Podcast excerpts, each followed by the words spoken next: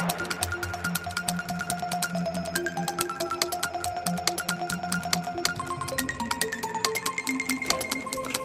Depois de uma pausa forçada pela pandemia, o Festival de Cinema Luso-Brasileiro de Santa Maria da Feira regressa em força para a edição 23 a partir do próximo domingo. O diretor do certame, Américo Santos, desvenda o que foi preparado para este tão desejado regresso de um festival que sempre teve como lema o confronto saudável entre duas cinematografias ligadas pela mesma língua. É um regresso feito, apesar de tudo, num contexto difícil, mas estamos uh, muito entusiasmados, ou seja, uh, temos uma equipa muito uh, agarrida a trabalhar para montar um festival num, num, contexto muito difícil.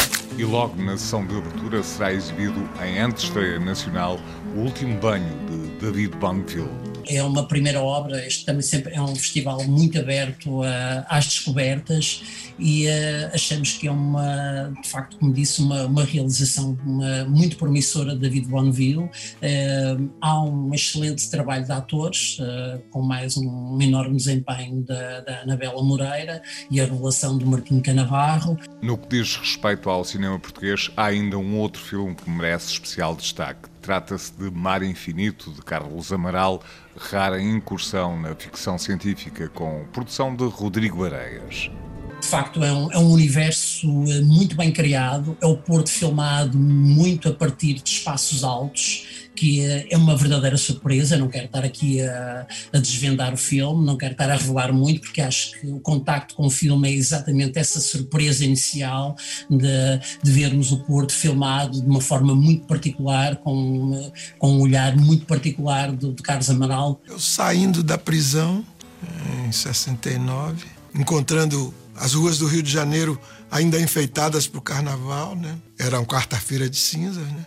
Nós alargamos esta, estas homenagens ao Domingos Oliveira, um, um, portanto, um, um, cineasta que eu defino como uma espécie de Woody Allen carioca. Portanto, é o resgatar de um filme uh, que nós achamos muito interessante, o Separações. Também uh, vamos lembrar o Nelson Sargento, que é uma figura incontornável, incontornável do samba.